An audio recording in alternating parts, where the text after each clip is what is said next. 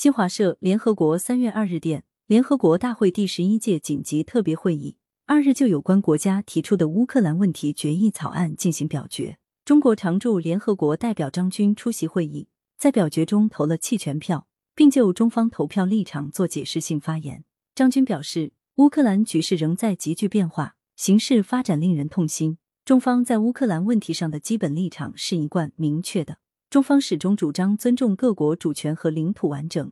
根据联合国宪章宗旨和原则和平解决国际争端。当前最重要的是尽可能缓解现地局势，避免冲突升级甚至失控。俄罗斯同乌克兰已经举行首轮谈判，尽管存在分歧，双方都表现出继续推进谈判的意愿。中方对此表示欢迎。面对十分复杂敏感的形势，中方再次呼吁国际社会坚持政治解决大方向。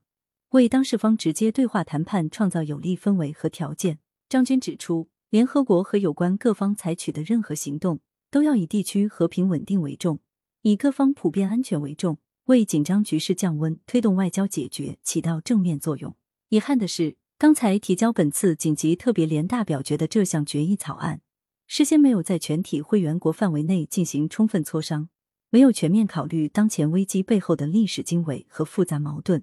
没有强调安全不可分割原则的重要性，也没有突出推动政治解决、加大外交努力的紧迫性，这些都与中方一贯坚持的立场主张不符。中方不得不对决议草案投了弃权票。张军强调，乌克兰危机的最终解决，还是要摒弃冷战思维，摒弃以损害他国安全为代价维护自身安全的逻辑，摒弃以扩张军事集团谋求地区安全的做法。要在重视和尊重各国合理安全关切基础上，通过谈判形成均衡、有效、可持续的欧洲安全机制。一味施压制裁、制造分裂对抗，只会导致局面更加复杂，使危机消极影响迅速外溢，甚至波及更多国家。中方呼吁国际社会本着负责任态度，推动有关各方尽快回到政治解决的轨道上来，